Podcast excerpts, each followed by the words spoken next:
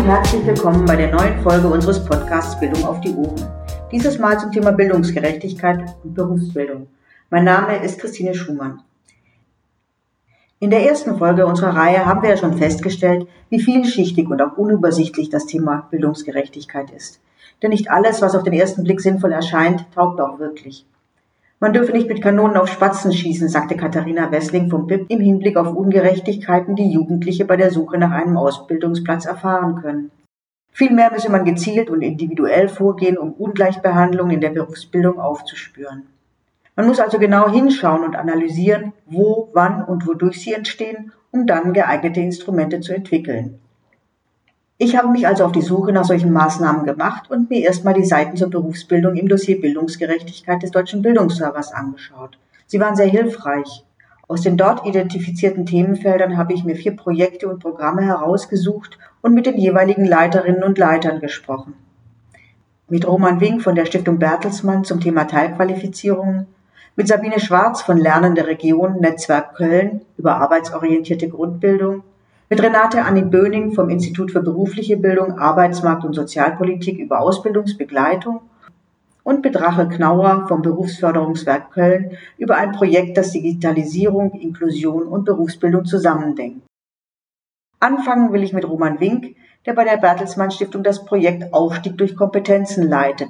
Er beschäftigt sich unter anderem mit Teilqualifikationen und wie sie aufeinander aufbauen müssen, damit sie zu einem vollständigen Berufsabschluss führen können.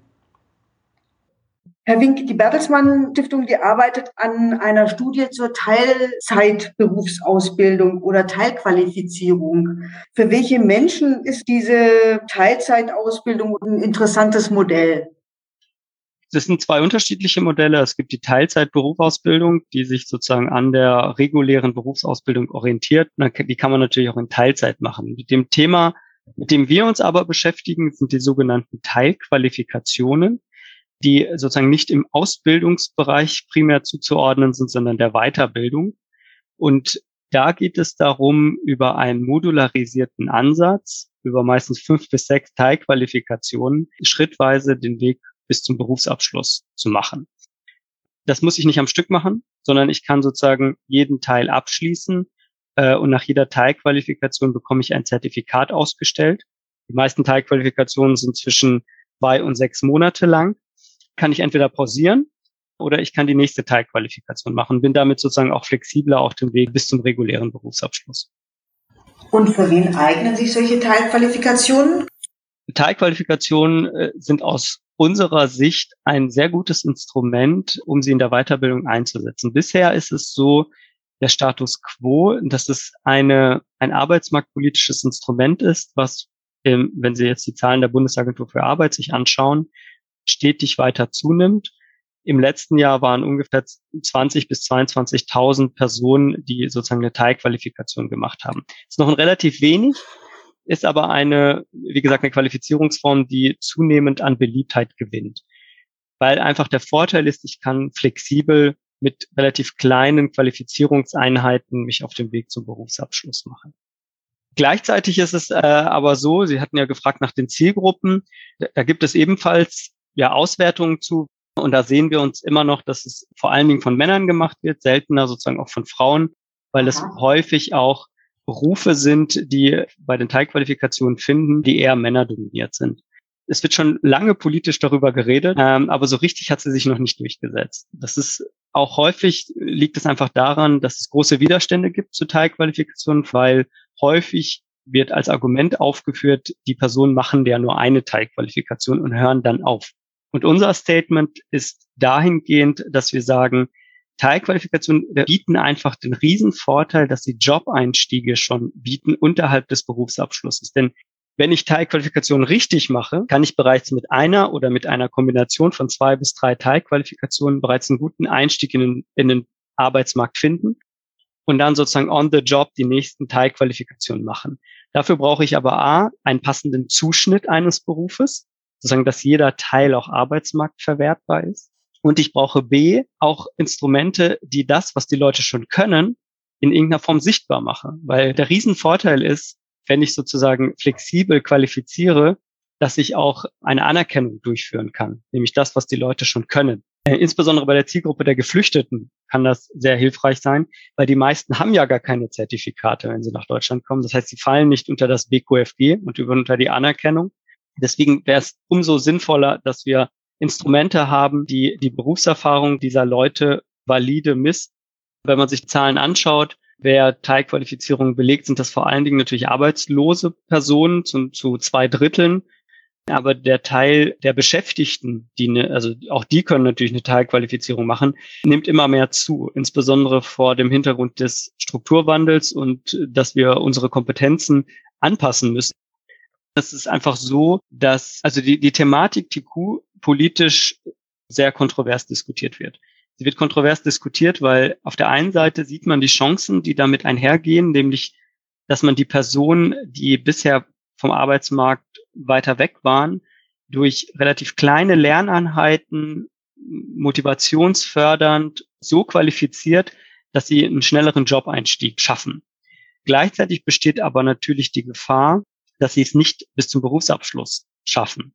Und darüber hinaus besteht die Gefahr, wenn sie so ein System bauen, beziehungsweise angenommen wird, ja, dass dadurch die Berufsausbildung ein Stück weit konterkariert wird.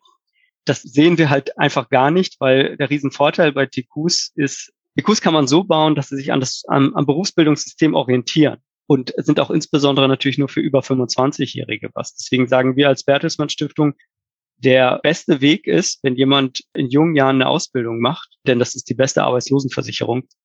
Aber es gibt eine ganz große Gruppe, das sind 16 bis 18 Prozent jedes Jahrgangs, die halt keinen Ausbildungsabschluss schaffen, sondern ohne Abschluss dastehen. Und was wir in Deutschland bisher nicht schaffen, ist, dass diese Gruppe, die über 25 wird, zu einem großen Teil überhaupt noch einen Berufsabschluss macht. Ja, die verbleiben einfach in dieser mhm. Stellung, dass sie keinen Abschluss haben. Mhm. Und wir haben keine passende Angebote, wir haben keine Struktur in Deutschland, um diesen Personenkreis noch bis zum Abschluss zu führen. Und da könnten strukturiert in einem System an Teilqualifizierungen dieser Personengruppe helfen, sozusagen als kleiner Reparaturbetrieb nach der ersten verpassten Chance einer Ausbildung, sie zumindest im zweiten, zweiten Run zu machen ein guter Weg, um Politiker, welcher Couleur auch immer, davon zu überzeugen, dass es vielleicht ein Modell wäre, wäre natürlich schon, wenn man zeigen könnte, die Unternehmen machen da mit, sind bereit und haben auch gute Erfahrungen gemacht. Also es gibt viele Beispiele dazu. Ne? Ich kann einfach mal ein paar nennen. In unserer Studie letzten Juli hatten wir 3000 Unternehmensvertreter befragt, ob sie Personen mit Kompetenzen auf Ebene von Teilqualifikation, aber nicht mit dem Vollabschluss, einstellen würden. Und ein großer Teil würde es ja machen. Also über 80 Prozent der Unternehmen haben gesagt, sie würden auch Personen einstellen, die keinen Berufsabschluss haben, aber nachgewiesene Kompetenzen auf Ebene von Teilqualifikation. Das Problem ist also, dass Unternehmen Menschen mit Teilqualifizierungen einstellen würden, es derzeit aber praktisch keinen Weg dafür gibt. Was einfach fehlt, ist das, was die Berufsausbildung eigentlich ausmacht. Denn die Berufsausbildung ist klar strukturiert, bundesweit einheitlich geregelt und jeder hat eine ganz konkrete Vorstellung, welche Person auf dem Arbeitsmarkt kommt, die einen Abschluss XY hat. Das hat man im Weiterbildungssystem nicht. Ja, das deutsche Weiterbildungssystem ist super heterogen. Die Angebote sind total unterschiedlich und mhm. es ist mhm. einfach nicht ganz klar, was ein bestimmtes Zertifikat für einen Wert hat. Ja. Würden Sie denn sagen, dass tatsächlich diese, diese Heterogenität und diese Unübersichtlichkeit auch ein ein Hemmnis sind, um mehr Bildungsgerechtigkeit im Weiterbildungsbereich überhaupt herzustellen. Ich glaube, was schon helfen würde, wäre eine einheitliche Struktur in der Weiterbildung. Also wir haben ja auch Studien rausgegeben zur Weiterbildungsbeteiligung. Und da sehen wir insbesondere, dass gering qualifizierte, alleinerziehende Personen mit Migrationshintergrund eine viel geringere Weiterbildungsbeteiligung haben. Was vor allen Dingen natürlich auch daran liegt, dass die Weiterbildung in Deutschland zu zwei Dritteln von Betrieben finanziert wird. Völlig mhm. klar. Aber die geförderte Weiterbildung ist halt auch einfach ein Dschungel an Angebot. Und ich glaube, diese einheitliche Struktur würde einerseits den Wert erhöhen, den ich mit einem einheitlichen Angebot, wenn ich es abschließe, mit einem Zertifikat klar und deutlich machen kann. Es hätte einfach mehr Wert. Und das würde die Nutzerinnen entlasten, was die Angebotssuche angeht und die Angebotsauswahl angeht. Aber wir müssen das System schon auch insbesondere für für die Gruppe der über 25-Jährigen weiterentwickeln und schauen, wie wir es flexibler kriegen und wie wir es sozusagen an die Lebensrealität von Erwachsenen besser anpassen können. Teilqualifizierungen sind also ein guter Weg, vor allem um die über 25-Jährigen ins Berufsleben zu bringen. Außerdem wäre eine klarere Struktur in der öffentlichen Weiterbildung und mehr Flexibilität gegenüber den Lebensbedingungen Erwachsener grundsätzlich geeignet, um mehr Gerechtigkeit in der Berufs- und Weiterbildung zu schaffen. Auch die Idee der arbeitsorientierten Grundbildung ist eng mit der Arbeitswelt verknüpft. Für Sabine Schwarz, die bei Lernende Region Netzwerk Köln den Bereich Grundbildung und Alphabetisierung für Erwachsene leitet, ist sie ein sehr erfolgversprechendes Konzept, um Erwachsenen grundlegende Fähigkeiten wie Lesen, Schreiben, Rechnen und Umgang mit digitalen Anforderungen zu vermitteln. Und zwar bezogen auf ihr jeweiliges Arbeitsumfeld. Aber lassen wir uns erstmal den Begriff genau erklären. Frau Schwarz, was steckt eigentlich hinter dem Begriff arbeitsorientierte Grundbildung? Also der Begriff arbeitsorientierte Grundbildung befasst sich ähm, mit, ich sag mal, mit grundlegenden Kompetenzen von Erwachsenen.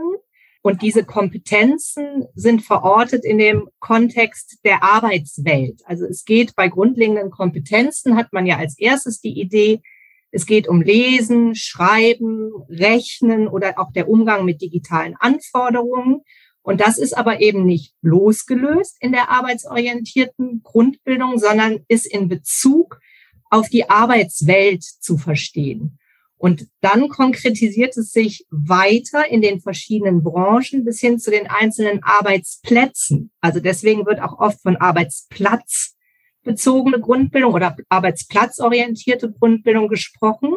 Und in den Bereichen geht es tatsächlich dann auch um Lesen, Schreiben, Rechnen oder grundlegende Englischkenntnisse, aber immer verbunden mit Arbeitssituationen, wie zum Beispiel, wenn man in der Pflegehilfe arbeitet, müssen auch Pflegehilfskräfte äh, Pflegedokumentationen zumindest verstehen, teilweise auch selbst anfertigen können. Und dazu muss man nicht perfekt Deutsch können und auch nicht ohne, also man kann auch mit Rechtschreibfehlern das schreiben, das ist quasi nicht relevant, aber die anderen Kolleginnen und Kollegen müssen das halt lesen können, was da verfasst wird. Und dann wird es halt sehr konkret dadurch. Wen kann man denn mit diesem Ansatz ähm, besser erreichen als mit den herkömmlichen Angeboten, die es zum Beispiel ähm, an den Volkshochschulen gibt? Und warum? Das ganze Konzept begründet sich letztendlich auch empirisch. Ne? Also es gibt Studien, die halt die Grundkompetenz von erwachsenen Menschen in Deutschland in den Blick genommen haben. Zu nennen wäre da Leo, die Leo-Studie, Leben mit geringer Literalität oder auch die PIAC-Studie, die eher ländervergleichend ist. Und da hat man im Prinzip festgestellt, es gibt viele Menschen, auch in Deutschland, die Schwierigkeiten mit Lesen, Schreiben, Rechnen haben. Und gleichzeitig gibt es sehr wenig Menschen, die an den Kursformaten, die Sie gerade genannt haben, wie zum Beispiel Alphabetisierung, an Volkshochschulen teilnehmen. Das heißt, es gibt da eine große Differenz. Und wie das dann so häufig in der Bildung ist, sagt man, wir warten jetzt nicht länger darauf, dass die Menschen zu uns in den Kurs kommen, sondern wir machen uns auf den Weg und holen die Menschen da ab, wo sie sich befinden. Und da ist die Arbeitswelt ist natürlich ein sehr zentraler Lebensbereich, in dem die Menschen ähm, sich eben ja, aufhalten. Äh, und dann versucht man das Thema Grundbildung oder die Förderung von äh, Grundbildung eben in diesen arbeitsweltlichen Kontext zu verlagern. Man macht sich also auf den Weg und sucht die Menschen da auf, wo sie sind und wartet nicht mehr darauf, dass sie sich vielleicht in einem Volkshochschulkurs anmelden. Sie haben eben gesagt, dass man auch von arbeitsplatzorientierter Grundbildung spricht und je nach Arbeitsplatz und Branche oder Unternehmen, in dem man arbeitet, differenziert sich das natürlich sehr aus, was die Grundbildungskenntnisse dann angeht. Was muss man denn bei der Entwicklung von Ansätzen für die arbeitsorientierte Grundbildung dann eigentlich beachten? Ja, also wir selbst haben da ja eine, äh, ich sag mal, eine Lernkurve hingelegt. Wir mhm. sind ja viel über Projekte, die durch das Bundesministerium für Bildung und Forschung gefördert waren. Dann äh, haben wir uns auf den Weg gemacht, haben Unternehmen angerufen, kontaktiert und haben eben versucht, gemeinsam mit Unternehmen tatsächlich für die Zielgruppe der eher äh, gering formal qualifizierten Menschen Angebote zu entwickeln. Und was wir da sehr, sehr schnell ganz am Anfang gelernt haben, ist, dass das Thema Alphabetisierung eigentlich nicht funktioniert in diesen betrieblichen Kontexten. Und dass es auch ganz wenig Sinn macht, den Unternehmen einzureden, sie seien jetzt verantwortlich dafür, dass ihre Beschäftigten das Lesen und Schreiben lernen.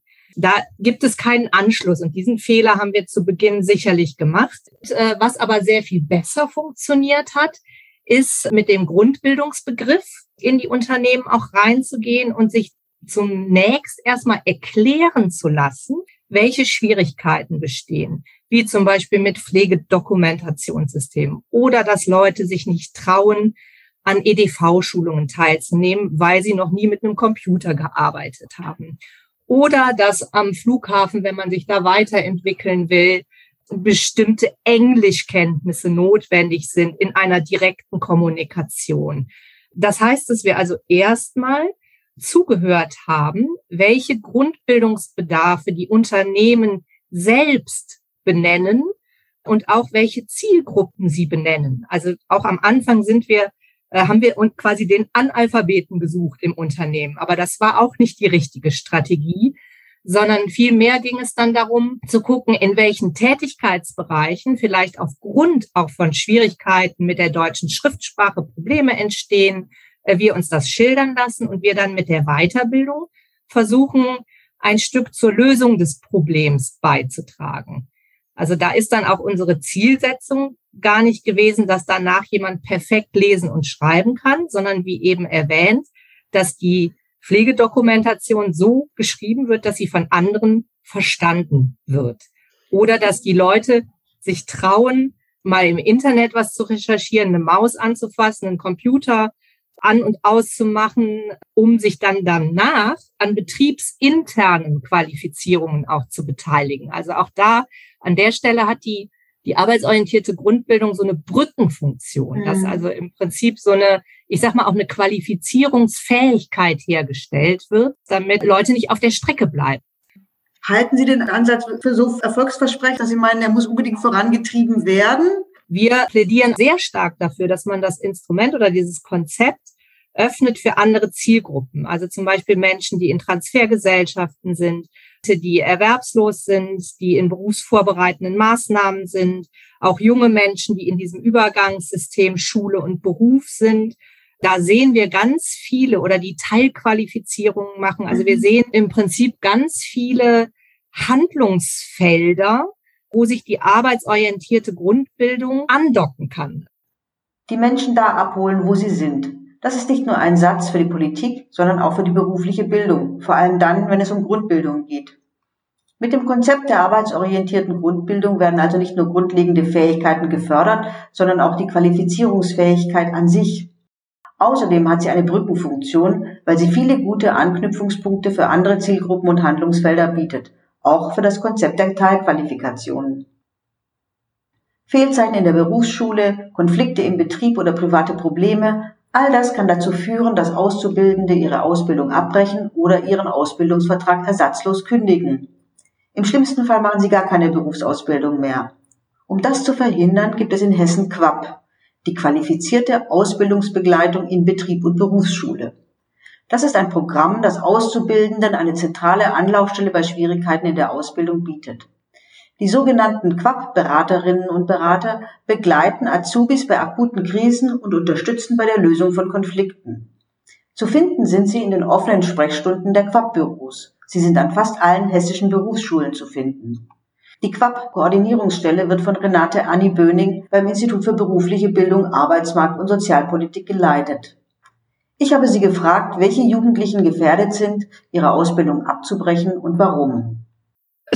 Sehr unterschiedliche Ursachen dafür, dass Ausbildungsverträge vorzeitig beendet werden. In der dualen Ausbildung muss man unterscheiden zwischen zwei Vorgängen, nämlich eine Vertragslösung, wenn ein Ausbildungsverhältnis vorzeitig gekündigt oder aufgelöst wird, aber erst, wenn eine Auszubildende daraufhin kein neues Ausbildungsverhältnis mehr eingeht oder die Ausbildung mit einer nicht bestandenen Abschlussprüfung beendet, liegt auch ein Ausbildungsabbruch vor häufigste Gründe für das Aufsuchen der Ausbildungsbegleitung sind Konflikte im Betrieb.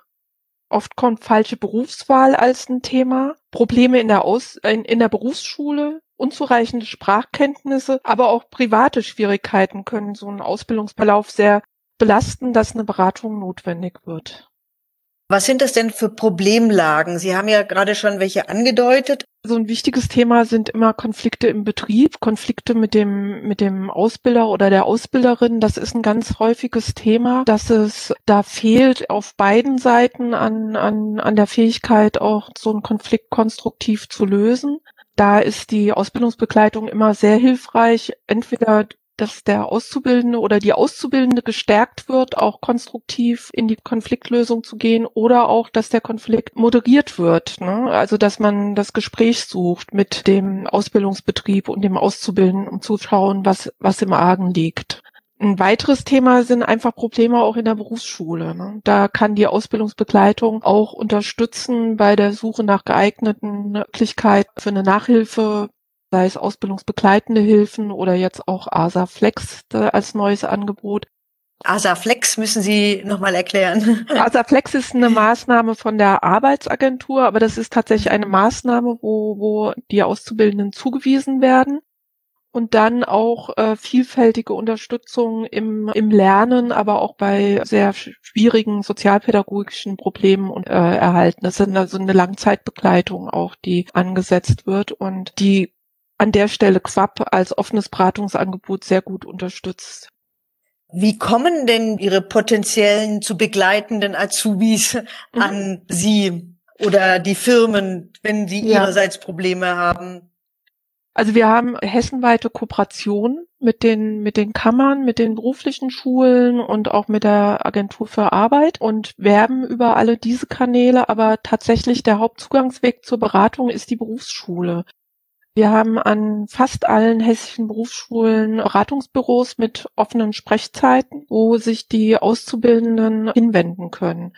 Und die Ausbildungsbegleiterinnen sind auch zu Schuljahresbeginn dann in den, in den ersten Klassen im ersten Ausbildungsjahr und stellen das ab vor als Beratungsangebot und sind natürlich auch in der Schule sehr gut vernetzt mit anderen äh, Hilfe- und Beratungsangeboten. Äh, Wie schätzen Sie den Erfolg der Quabberatung ein?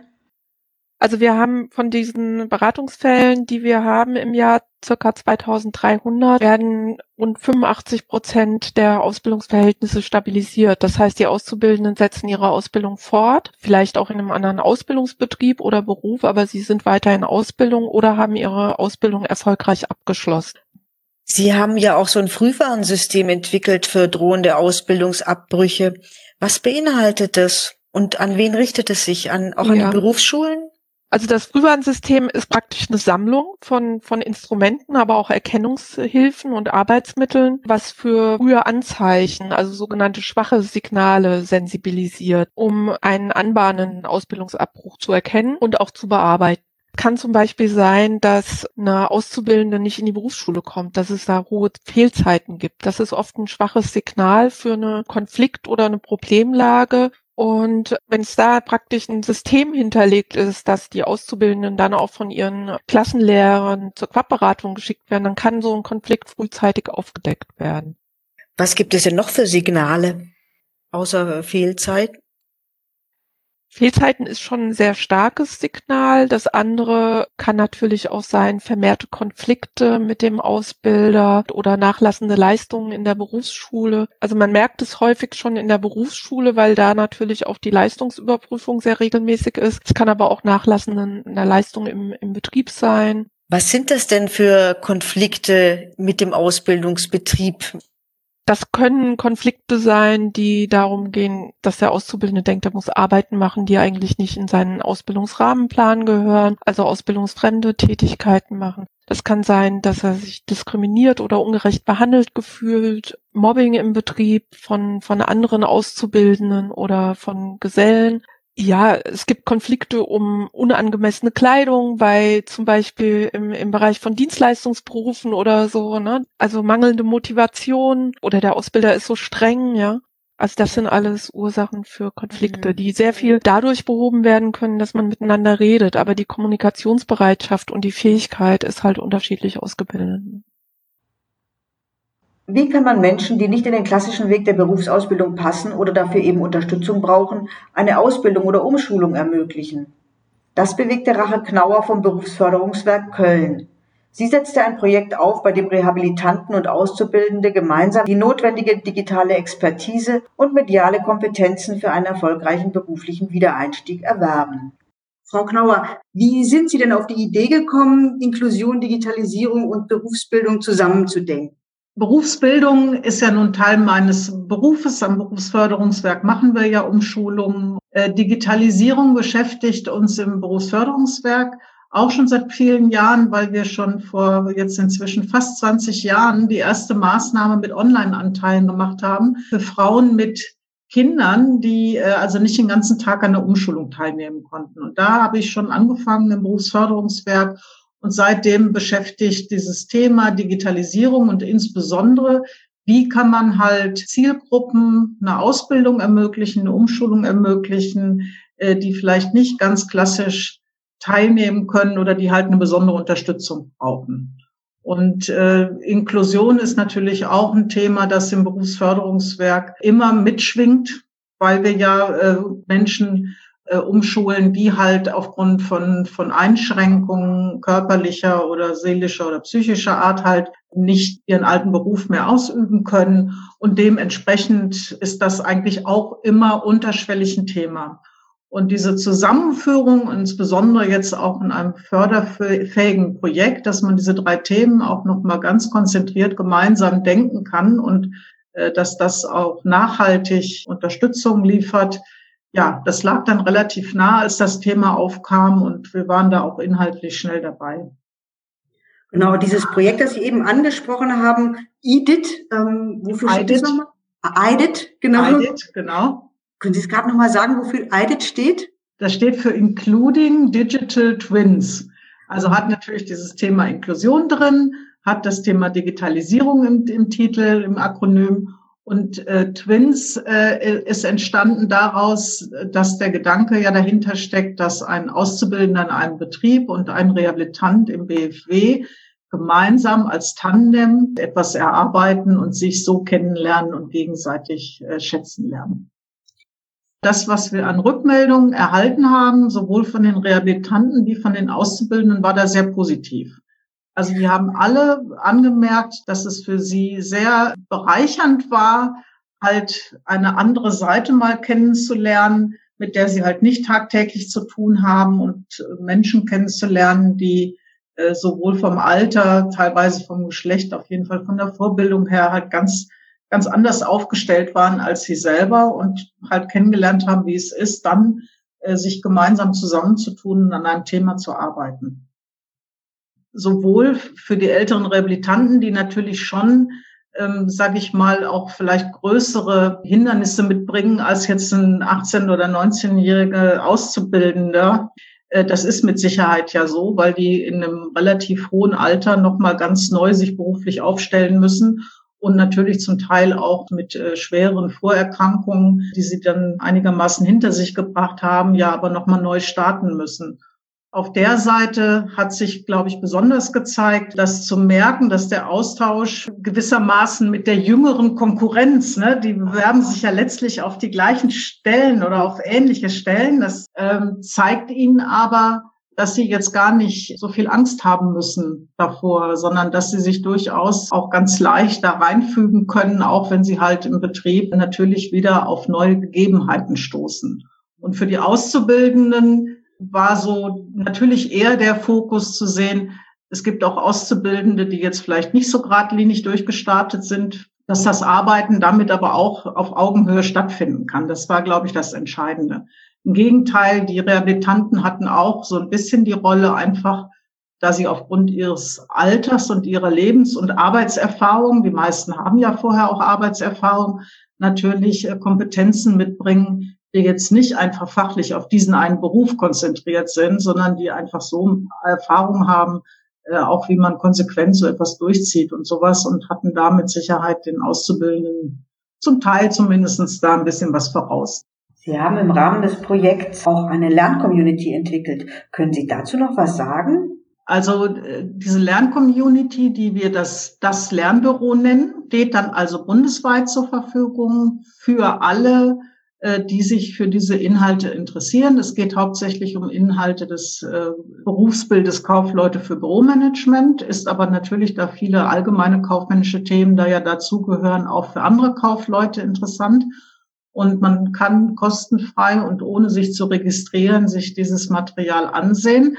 Bei uns ist der Fokus oder die Zielrichtung ist halt, diese Materialien äh, möglichst vielfältig zu gestalten dass nicht nur dann eine PDF oder ein Video oder ein interaktives Medium äh, zum Üben zur Verfügung steht, äh, sondern dass jeder nach, nach seinem eigenen äh, bevorzugten Lernunterlagen findet und natürlich auch gegebenenfalls nach Einschränkungen, die da sind. Äh, das ist gar nicht so leicht. Wir haben auch versuchen immer noch, es ist ja noch nicht ganz fertig, also wir sind durchaus noch offen für viel neues Material, aber es ist natürlich auch eine barrierefreie Gestaltung zum Beispiel, um das also ganz breit zu halten. Auf einer Lernplattform ist auch nicht ganz ohne. Da mussten wir auch sehr viel Gehirnschmalz und Kenntnis reinstecken, um das so weit wie möglich zu machen. Sie werben auch darum, dass andere ihre Materialien da hochladen. Genau, sag mal, ist jetzt auch ähm, ein persönliches Ziel von mir, aber natürlich äh, grundsätzlich im Projekt auch immer ein großes Ziel gewesen, OER-Materialien zur Verfügung zu stellen.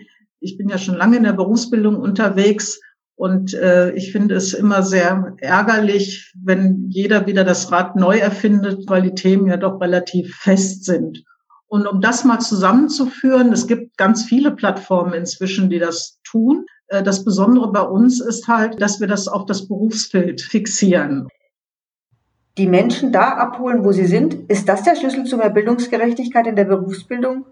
Das haben jedenfalls alle hier vorgestellten Konzepte und Maßnahmen gemeinsam. Sie gehen von den jeweiligen Lebensumständen und beruflichen Situationen der Menschen aus, für die sie Bildungsangebote entwickeln und suchen dafür auch den direkten Kontakt mit Betrieben und Unternehmen. Allerdings sind alle Projekte und Programme, die ich hier vorgestellt habe, zeitlich befristet und verfügen über begrenzte Mittel. Sie sind also nicht in eine Struktur öffentlich geförderter Berufs- oder Weiterbildung eingebettet. Roman Wink von der Bertelsmann Stiftung war da sehr deutlich. Er spricht vom Dschungel in der öffentlich geförderten Weiterbildung, der es Menschen und Betrieben schwer macht, den Wert beruflicher Kompetenzen zu erkennen und anzuerkennen. Um nachhaltig für mehr Bildungsgerechtigkeit in der Berufsbildung zu sorgen, braucht es also doch noch einige Anstrengungen. Vielen Dank fürs Zuhören und bis zum nächsten Mal.